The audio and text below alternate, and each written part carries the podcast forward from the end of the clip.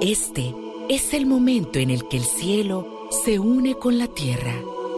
Bienvenidos a la Santa Misa desde los estudios de ESNE TV.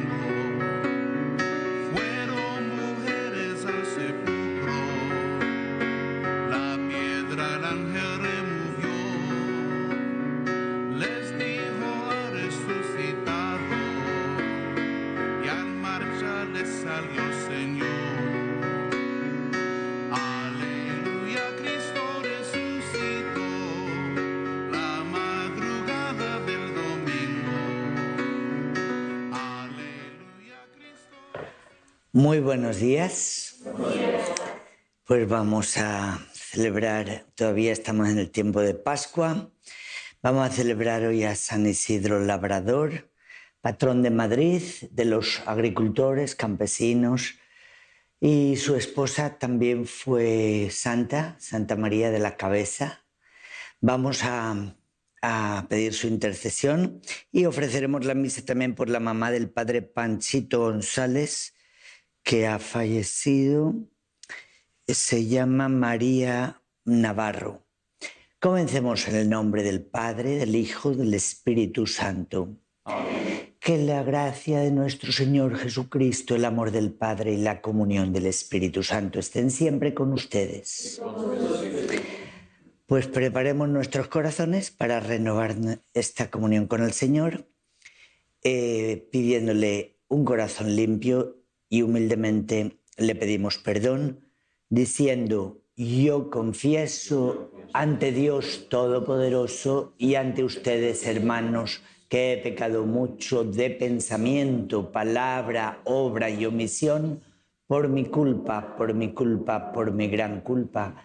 Por eso ruego a Santa María, siempre Virgen, a los ángeles, a los santos, a ustedes, hermanos, que intercedan por mí ante Dios nuestro Señor. Dios Todopoderoso, tenga misericordia de nosotros, perdone nuestro pecado y nos lleve a la vida eterna. Amén.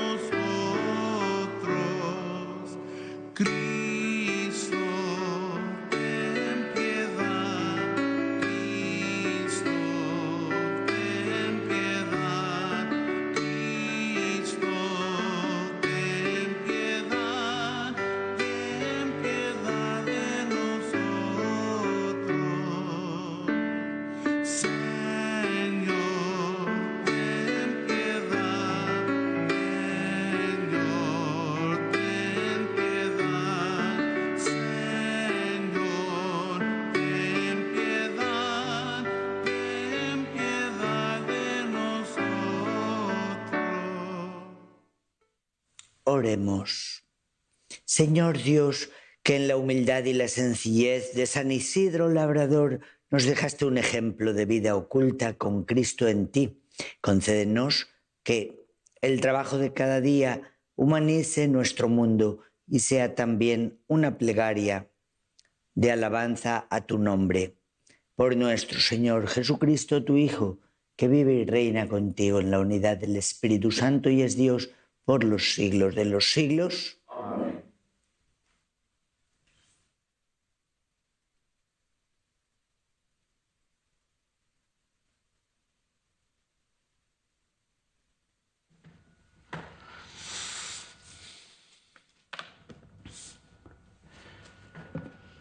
Lectura del libro de los Hechos de los Apóstoles. Por aquellos días zarpamos de Troade y navegamos rumbo a Samotracia.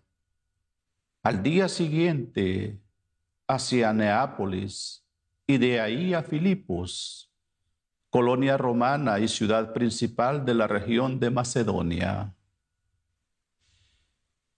En Filipo nos quedamos unos días. El sábado salimos de la ciudad y nos fuimos por la orilla del río hasta un sitio donde sabíamos tener las reuniones de oración. Ahí nos sentamos y trabamos conversación con las mujeres que habían acudido. Entre las que nos escuchaban, había una mujer llamada Lidia, de la ciudad de Tiatira, comerciante en púrpura, que adoraba al verdadero Dios. El Señor le tocó el corazón para que aceptara el mensaje de Pablo. Después de recibir el bautismo junto con toda su familia, nos hizo esta súplica. Si están convencidos de que mi fe en el Señor es sincera, vengan a hospedarse en mi casa. Y así nos obligó a aceptar. Palabra de Dios. El Señor es amigo de su pueblo. Aleluya. El Señor es amigo de su pueblo. Aleluya. Entonen al Señor un canto nuevo. En la reunión litúrgica, proclámenlo. En su Creador y Rey, en el Señor. Alégrese Israel, su pueblo santo. El Señor es amigo de su pueblo. En honor de su nombre, que hayan danzas, Alábenlo con arpa y tamboriles. El Señor es amigo de su pueblo y otorga la victoria a los humildes. El Señor es amigo de su pueblo. Aleluya. Que se alegren los fieles en el triunfo, que inunde el regocijo sus hogares, que alaben al Señor con sus palabras porque en esto su pueblo se complace. El Señor su pueblo.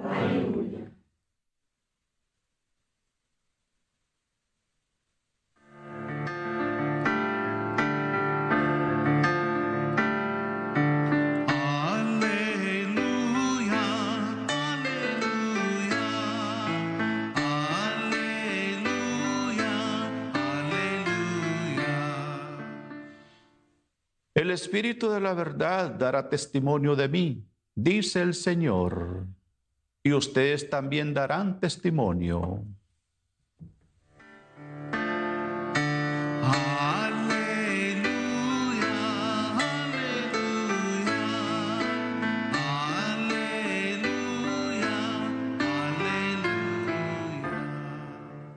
El Señor esté con ustedes. Proclamación del Santo Evangelio según San Juan. Gloria a ti, Señor. En aquel tiempo Jesús dijo a sus discípulos, cuando venga el Paráclito, que yo les enviaré a ustedes de parte del Padre, el Espíritu de la verdad que procede del Padre, Él dará testimonio de mí y ustedes también darán testimonio, pues desde el principio han estado conmigo. Les he hablado de estas cosas para que su fe no tropiece. Los expulsarán de las sinagogas y hasta llegará el tiempo cuando el que les dé muerte creerá dar culto a Dios. Esto lo harán porque no nos han conocido ni al Padre ni a mí. Les he hablado de estas cosas para que cuando llegue la hora de su cumplimiento recuerden que ya se lo había predicho yo. Palabra del Señor.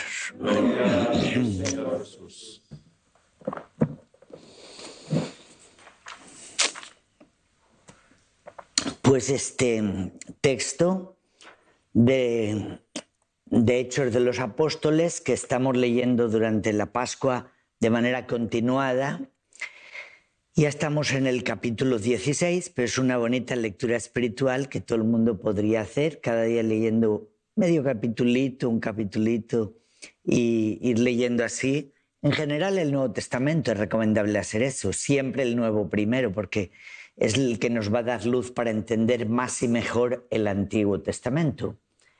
Entonces solamente a la luz del Nuevo, empaparnos bien de los Evangelios, hechos y luego las cartas, pues es un, un buen hábito que es muy recomendable a todo el mundo tener al empezar el día, leer medio capitulito o al final seguir y así. Es un hábito que sin darte cuenta te lo acabas de leer rápido.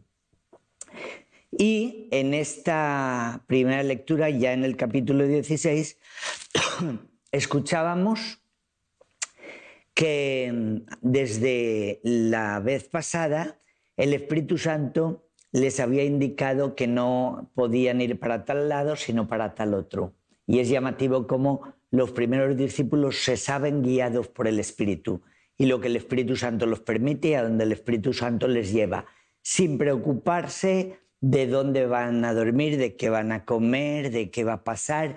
Están enfocados a la transmisión de la palabra, a lo espiritual, como Jesús les había eh, dicho y enseñado a los cuando hacía experiencias de apostolado con sus discípulos, de dos en dos, no se preocupen de que van a llevar eh, maletas, ni, ni, dinero, ni no sé qué. Eh, el, el, trabajador tiene derecho a su salario, Dios proveerá. ¿no? Y les enviaba a anunciar y venían entusiasmados por ver todo el, el trabajo que el Espíritu Santo había hecho por medio de ellos o que Dios había hecho por medio de ellos. Y aquí, igual como vemos, llegaron a Macedonia, donde el Espíritu Santo le mostró en un sueño a Pablo que, que había gente necesitada de, de recibir el anuncio. Y enseguida preguntaron por un lugar donde oraban. Y me llama la atención esos, esos detalles que hay ahí, que ves un poco cómo era la cosa. Dice que fueron a un lugar donde acostumbraban, eh, solían tenerse reuniones de oración. ¿Quién sabe? Eh, donde sería debajo de unos árboles, en una esquina, no sabemos. Pero donde solían reunirse para orar. Ellos no, no fueron a buscar otro sitio, vamos a conocer este sitio en plan turístico, ni nada de eso. Se fueron a buscar personas de fe, ¿no? Personas que pudieran recibir el mensaje. Es a lo que Dios les, les había enviado. Dice, encontraron allí una mujer llamada Lidia de la ciudad de Tiatira, comerciante en púrpura, que adoraba al verdadero Dios. Dice uno, ¿cómo dice así al verdadero Dios? Adoraba al verdadero Dios. Entre muchos dioses paganos que tenían ese tiempo, seguramente era judía, porque cuando ellos dicen adoraba al verdadero Dios, pues no hay otro verdadero Dios más que el que se había revelado a Abraham, a Isaac y a Jacob. Ellos sabían que no, no podían referirse a otro. Entonces seguramente que conocía al Dios que también Jesús nos completa eh, su revelación. Y entonces el, el, Señor le tocó el corazón para que aceptara el mensaje de Pablo.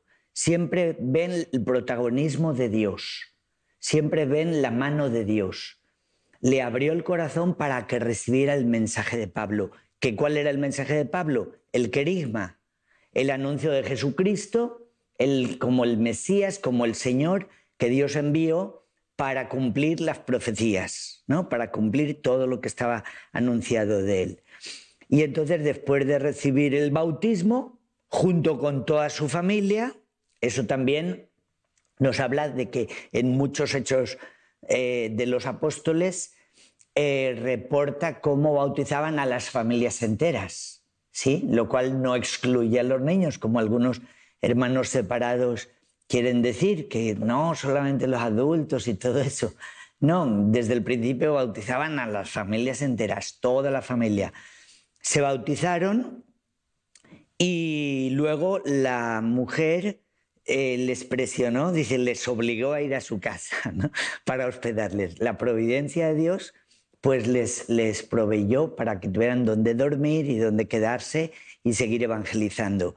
Y esto es un pequeño pasaje, una pequeña muestra de cómo era la vida de estos primeros cristianos. San Pablo en sus viajes, de hecho, En este eh, viaje se ve que iba también con él Lucas, el autor de Hechos de los Apóstoles, porque habla en primera persona del plural. Dice, nos obligó a aceptar, ¿no? Y fuimos a tal sitio. Entonces ya lo habla en primera persona, como que Lucas iba con Pablo y no sé si iría alguien más. Y en el viaje, pues para llevar la buena nueva de Jesús, como Jesús les había enviado. Y se van a ver los frutos. Y esta es la misión de la iglesia. Esto es lo que todos estamos llamados a realizar. Y es una buena idea eso de reunirse para orar con otra familia. ¿No? Pues es una iniciativa muy bonita que podrían tener cualquier persona. Es que no nos dejan predicar en la iglesia. Tal vez sí, no es que no haya muchos laicos que predican en la iglesia, pero podíamos también hacerlo en nuestra casa, invitar a unos vecinos y hacer oración o a leer un poquito la palabra de Dios y, a ver qué nos dice a cada uno, a ver cómo la entendemos. ¿no? Eso es, está al alcance de todos y eso puede ser una cosa muy bella para eh, transmitir la fe también en nuestras familias y con nuestros vecinos. Entonces el, Salmo 149 eh, siempre tiene un poquito de consonancia con la primera lectura. Dice, el Señor es amigo de su pueblo Entonen al Señor un cántico nuevo en la reunión litúrgica, proclámenlo en su Creador y Rey, en el Señor, alégrese Israel, su pueblo santo. Pues es lo que hacemos en nuestra oración, ¿no? Sentirle al cercano, amigo, nuestro mejor aliado. No hay nadie que nos ame tanto como Dios, que está de nuestro lado, que es el mejor cómplice que podemos tener para nuestro bien. Y es en las reuniones con los hermanos en la fe donde se manifiesta de una manera especial, donde dos o más es mucha más em, segura la presencia de Dios, porque uno solo pues podría ser fácilmente engañado por el enemigo, ¿no? Es más segura la manifestación de, Dios cuando estamos en comunión. Y, y en este Evangelio, pues Jesús, como ya empezamos a leer desde hace unos días. en estos días les recomiendo a todos ir leyendo capítulo 14 hasta el 16 de Juan. Son las últimas palabras de Jesús en la tierra, según el Evangelio de Juan, en la sobremesa de la última cena. De ahí va a salir para el Getsemaní. Él sabe que ya le ha llegado la hora y que ya no va a estar más con sus discípulos. Entonces empieza lo que se puede considerar el discurso de despedida. Y Jesús empieza a hablarles del Espíritu, de que ya no le verán, como escuchábamos ayer, dentro de poco ya no me verán, pero el, mundo ya no me verá, pero ustedes sí, porque yo vivo y de mi vida también participarán ustedes. O sea, ellos van a experimentar la vida divina por el Espíritu Santo que van a recibir, como Jesús les promete. Entonces Jesús les está preparando para esa partida. Les enviaré eh, al Paráclito. Paráclito, la palabra griega que algunas Biblias ya traen como traducida diciendo el defensor o el abogado, o también el consolador, ¿no? Era el que nos acompaña para eh, defendernos, para eh, guiarnos, ¿no? Los guiados por el Espíritu de Dios, esos son los hijos, de Dios, y así es como vemos a la primera iglesia, siempre guiada por el Espíritu. Y dice, Él dará testimonio de mí, y también ustedes también darán testimonio. Es decir, el Espíritu Santo les va a hacer testigos, como nos diría después, eh, bueno, en Hechos de los Apóstoles sale después el mismo día de la ascensión, el último encuentro con sus discípulos, en el capítulo 1, les dice, les mandaré el Espíritu que les llenará de fortaleza y les hará mis testigos hasta los confines de la tierra. Entonces el Espíritu nos da testimonio para que nosotros seamos testigos, transmitamos ese mismo testimonio de lo que experimentamos, vemos y oímos porque el Espíritu Santo nos da la experiencia de sus frutos, de sus dones, nos reaviva la fe, nos recuerda, como les va a ir explicando Jesús, les recordará todo, les guiará hasta la verdad completa. ¿Mm? Entonces les conviene que yo me vaya para que les envíe el Espíritu. Les he hablado de estas cosas y empieza a prepararles, no viene con promesas como los de este mundo que les prometen el oro y el moro, dicen, ¿no? Para que consigan su producto, para convencerlos y que todo va a ir bien. No, Jesús, miren lo que les dice, los expulsarán de las sinagogas hasta llegar al tiempo que los que les den muerte creerán que dan culto a Dios. Jesús no viene con rodeos ni dorándoles la píldora. Jesús les dice la verdad sin temor de que se van a, rajar, se van a descolgar, van a asustarse, porque el Espíritu Santo es el que les va a dar la fuerza. ¿Sí? Si los discípulos eh, no hubieran escuchado esto, pues quién sabe si cuando llega la prueba hubieran sucumbido en las pruebas si no hubieran escuchado estas advertencias que Jesús les hizo, van a sufrir persecución, viento contrario. Tal vez cuando llegaba la prueba hubieran dicho, o se hubieran puesto a dudar, ¿será que esto es de Dios? ¿O por qué nos pasa esto? ¿Será que Dios nos abandonó? ¿O hubieran pensado, tal vez esto es una señal de que estamos por mal camino? Eh, como mucha gente argumenta todavía hoy. ¿no? Se ponen a pensar, ay, es que cualquier cosita que les pasa, cualquier tribulación, ya estamos pensando, ¿por qué Dios permite esto? ¿Por qué Dios no me ayuda? Ya se están tambaleando, ¿no? Y ya están dudando, no, esto debe ser una señal que tengo que cambiar de camino, que esto no es bueno, que esto no es para mí.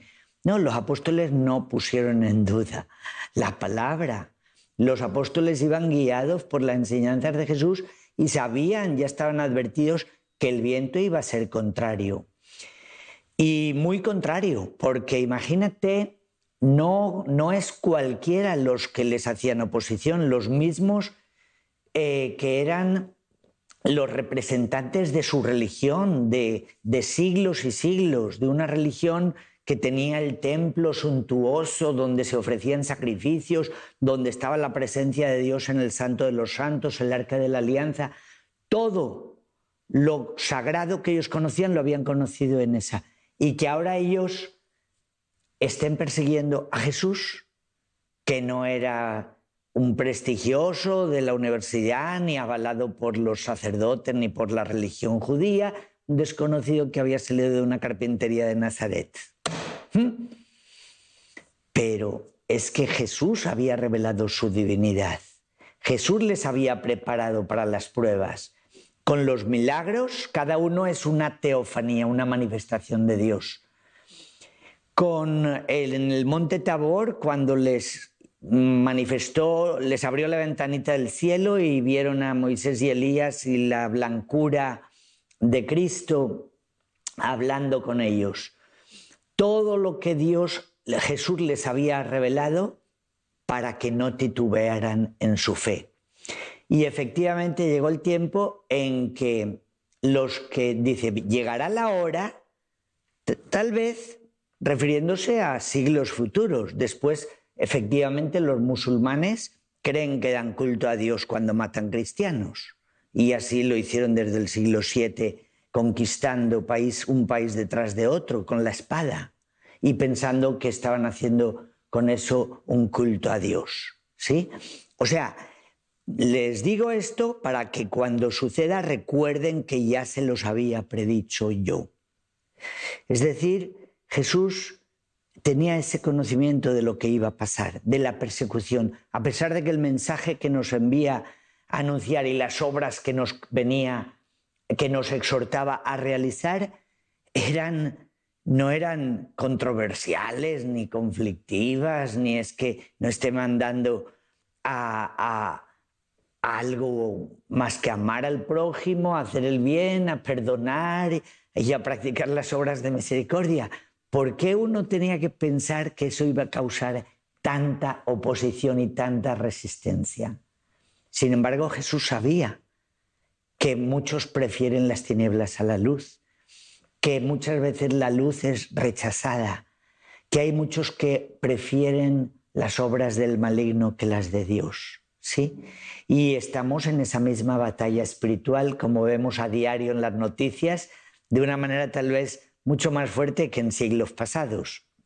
Esa batalla contra los que no han querido recibir eh, el mensaje y los que ya no quieren aceptar ni siquiera que hay una verdad y se erigen eh, como si fueran Dios para decidir qué es verdad y qué no es verdad, qué es lo que está bien y qué es lo que está mal. Y no quiero ningún Dios que me diga lo que está bien y lo que está mal, eso lo decido yo. Y entonces el hombre quiere endiosarse a sí mismo y mandarse solo. Por eso le estorba a Dios, un Dios que le diga el camino a seguir. Quiere decidirlo él, en su cortedad de miras, en su torpeza, ¿no? Sin embargo, nosotros estamos bien ciertos de que Él es mucho más digno de confianza que nuestra cortedad de miras humana, que nos constituye a todos. Nosotros conocemos lo poquísimo que podemos llegar a conocer en nuestra corta vida en esta tierra. ¿Sí? Poquísimo, ni un 1% de nada, ni de nadie. Y por eso sabemos que Dios se ha revelado y nos ha mostrado el camino que lleva el Padre, como nos va diciendo en este capítulo 14, que les exhorto a todos a ir leyendo en este recta final de la Pascua. Estamos en la recta final ya el próximo domingo será la ascensión y luego ya la novena del Pentecostés con María, los apóstoles, la primera novena de la historia, eh, esperando el don del Espíritu. Es decir, que nos quedan dos semanitas de Pascua. Leamos estas últimas palabras de Jesús en la tierra antes de ascender al cielo. En la sobremesa de la última cena, 14, 15 y 16, donde nos empieza a hablar Jesús del Espíritu Santo, que no conocían en el Antiguo Testamento, que no sabían ni que existiera como persona divina y que Jesús, como vemos en estos tres capítulos, nos habla muy claro del Espíritu como persona, que Él nos enviaría desde el Padre y que nos seguiría guiando y nos em, llevaría a la verdad completa. ¿no? Por eso es como lo ha ido haciendo el Espíritu no nos basamos solo en lo que diga la escritura, que no estaba todo y que faltaba mucho, dice Jesús, por enseñar, pero no se preocupen, el Espíritu Santo les seguirá guiando. Por eso vamos a pedirle al Señor que nos ayude a ser como esos primeros discípulos, dóciles al Espíritu, siempre dejándonos guiar por Él.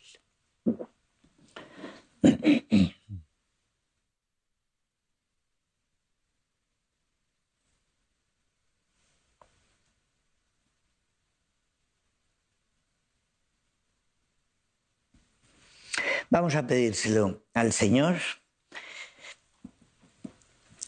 Intercesión de la Virgen María en este mes de mayo, mes de María, y por intercesión de San Isidro Labrador, pidamos por la iglesia entera y por el mundo, por las mamás que han celebrado también su día, por todos los necesitados. Oremos para que el mundo entero llegue a gozar de aquella paz que Cristo dio a sus apóstoles y para que todos nosotros podamos celebrar un día la resurrección de Cristo con los ángeles y los santos, roguemos al Señor. Oremos por la Iglesia, por el Papa Francisco, el arzobispo José Horacio Gómez, por nuestros obispos, sacerdotes, diáconos, misioneros y misioneras para que a través de su ministerio sean siempre centrados en el amor de Dios y al prójimo, y para que todos formemos parte de la iglesia y seamos fieles discípulos de nuestro Señor Jesucristo. Roguemos al Señor. Te rogamos. Que Jesucristo, buen pastor, bendiga el ministerio sacerdotal del Padre Julio Domenech, quien preside esta Santa Eucaristía y bendiga a todos sus familiares, roguemos al Señor. Te rogamos. Oremos por todas las madrecitas, vivas y difuntas, para que la paz y el amor del Señor las acompañe siempre, y el cobijo maternal de nuestra Madre del Cielo las cubra cada día de manera especial por todas las mamás cuyos nombres están en el, en el cuadro de intenciones. Roguemos al Señor. Te rogamos. Oremos para que el Señor vele por todos los sembradores y sembradoras de Jesús con María, por sus necesidades materiales, espirituales y por cada una de sus familias, pues gracias a sus oraciones y ofrendas, continuamos con los proyectos de evangelización a través de la radio, la televisión y todas las plataformas digitales roguemos al Señor. Te rogamos. En un momento de silencio, coloquemos en el corazón amoroso de Jesús nuestras intenciones personales.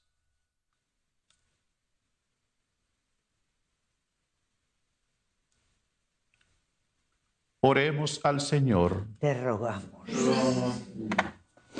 Padre bondadoso, escucha también todas las oraciones y súplicas de todos los que estamos participando en esta misa, aquí o por otros medios, para que podamos abrirnos cada día más a todos los dones y bendiciones que tú nos das a través de tu palabra y a través de tu espíritu. Confiadamente te lo pedimos por Jesucristo nuestro Señor. Amén.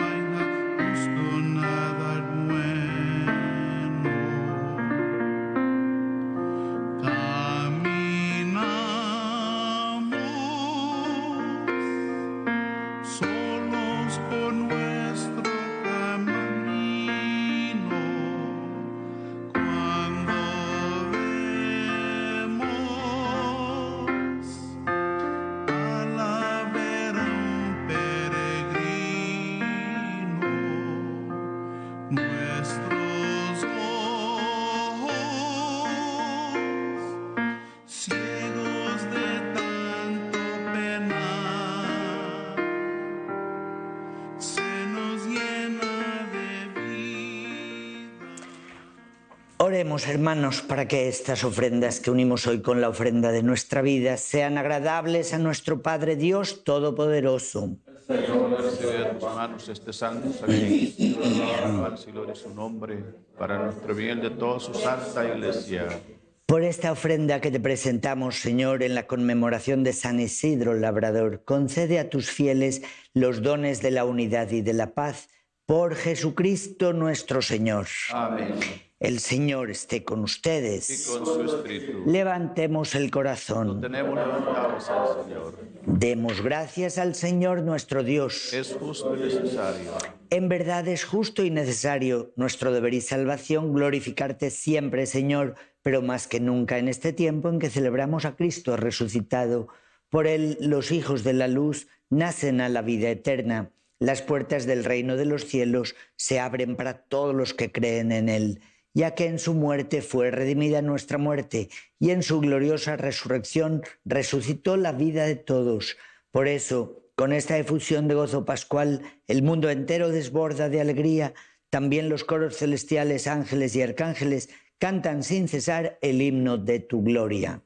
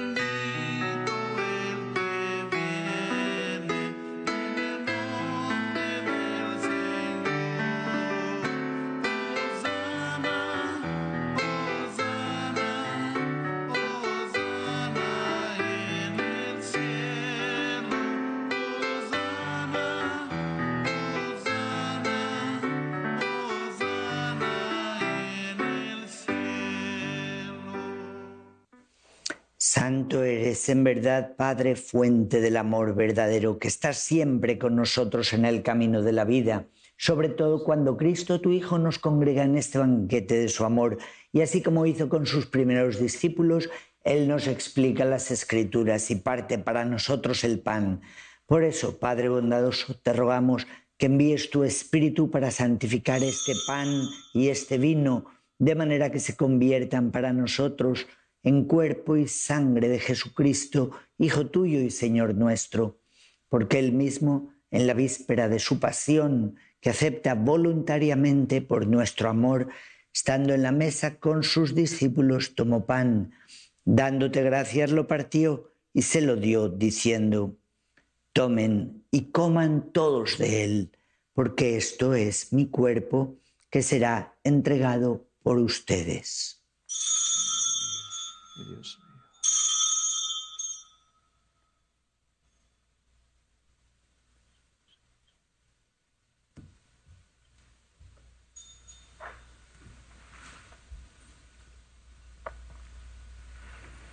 Del mismo modo, acabada la cena, tomó también el cáliz, dándote gracias de nuevo, lo pasó a sus discípulos diciendo, tomen y beban todos de él, porque este es el cáliz de mi sangre, sangre de la alianza nueva y eterna, que será derramada por ustedes y por muchos para el perdón de los pecados. Hagan esto en conmemoración mía.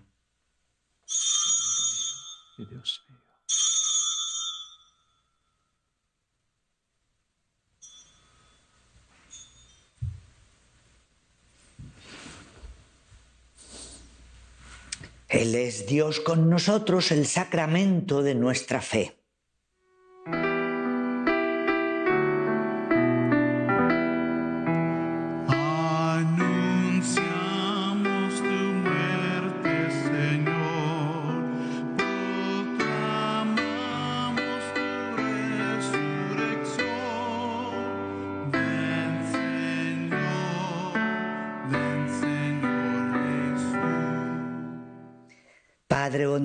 Celebramos con gratitud inmensa este memorial de tu amor extremo por nosotros, de la muerte y resurrección de tu Hijo.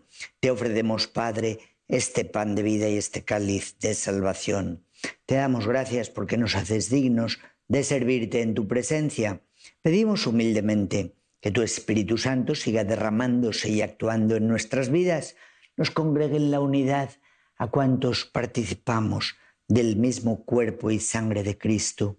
Acuérdate, Señor, de tu iglesia extendida por toda la tierra, con el Papa Francisco, con nuestro arzobispo José, con todos los pastores que cuidan de tu pueblo, condúcenos hasta la perfección por la caridad. Acuérdate también, Padre, de nuestros hermanos que durmieron en la esperanza de la resurrección, por todas las mamás difuntas, por María Navarro, todos los que han muerto en tu misericordia, almas del purgatorio, admítelos a contemplar la luz de tu rostro. Ten misericordia también de todos nosotros, así con María la Virgen, Madre de Dios, San José, su esposo, los apóstoles, mártires, San Isidro Labrador y todos los santos que vivieron en tu amistad. Merezcamos también nosotros, por tu Hijo Jesucristo, vivir siempre en tu amistad, compartir la vida eterna y cantar tus alabanzas. Por Cristo, con Él y en Él, a ti, Dios Padre Omnipotente, en la unidad del Espíritu Santo, todo honor y toda gloria por los siglos de los siglos.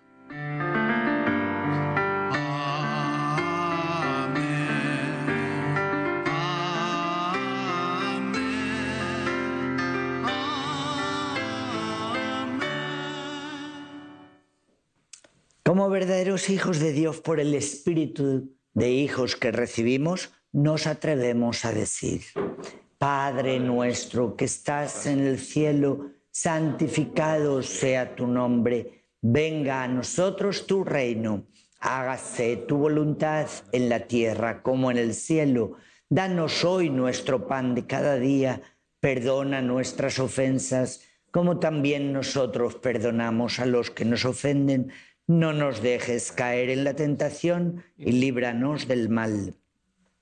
Líbranos, Padre bondadoso, de todo mal, concédenos siempre tu paz y tu amor, para que vivamos libres de la ceguera del pecado, protegidos de todo temor o perturbación, mientras esperamos la gloriosa venida de nuestro Salvador Jesucristo. Señor Jesús, que nos dices hoy, como dijiste a tus apóstoles, la paz les dejo, mi paz les doy. No tengas en cuenta nuestro pecado, sino la fe de tu iglesia. Y conforme a tu palabra, concédenos la paz y la unidad, tú que vives y reinas por los siglos de los siglos. Amén. Que la paz del Señor esté siempre con ustedes. Podemos dar como hermanos un signo de paz. Paz de Jesús. Paz de Jesús.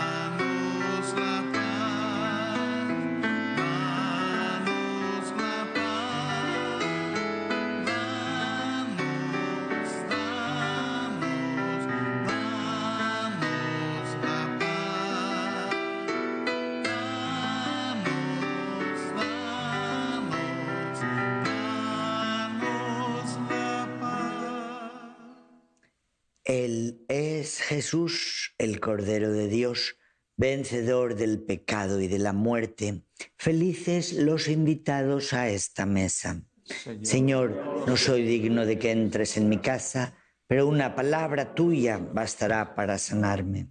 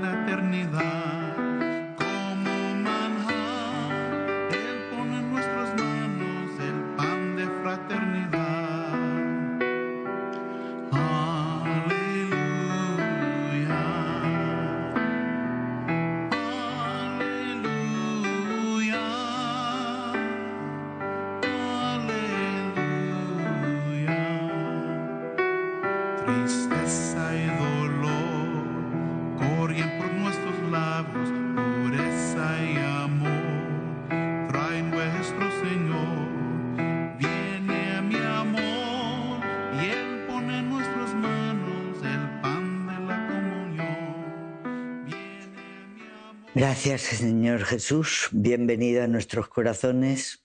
Gracias porque nos has prometido habitar en nosotros, por el Espíritu Santo que nos hace templos tuyos, por este pan de vida, en el que también nos muestras cómo vienes a habitar en cada uno. Gracias, Jesús, por esta luz que nos permite reconocerte, verte y seguir siendo tus testigos. Y también vamos a hacer esta oración de San Alfonso María de Ligorio, que se llama comunión espiritual para todos los que no lo pueden recibir ahora físicamente. Creo, Jesús mío, que estás verdaderamente presente en el Santísimo Sacramento del altar. Te amo por encima de todas las cosas. Deseo recibirte con todo mi corazón, pero no pudiendo hacerlo ahora sacramentalmente, pido que vengas al menos espiritualmente. Y como si ya te hubiera recibido, te abrazo en mi corazón y me uno completamente a ti. Por favor, no permitas que me separe de ti. Amén. Amén. Oremos. Que los sagrados misterios recibidos, Señor, en esta conmemoración de San Isidro Labrador, santifiquen nuestras mentes y nuestros corazones para que merezcamos participar de la naturaleza divina. Por Jesucristo nuestro Señor. Amén. El Señor esté con ustedes. Que la bendición de Dios Todopoderoso, Padre, Hijo y Espíritu Santo descienda sobre ustedes. Amén. Podemos ir en paz. Gracias. Que pasen feliz día. Igualmente.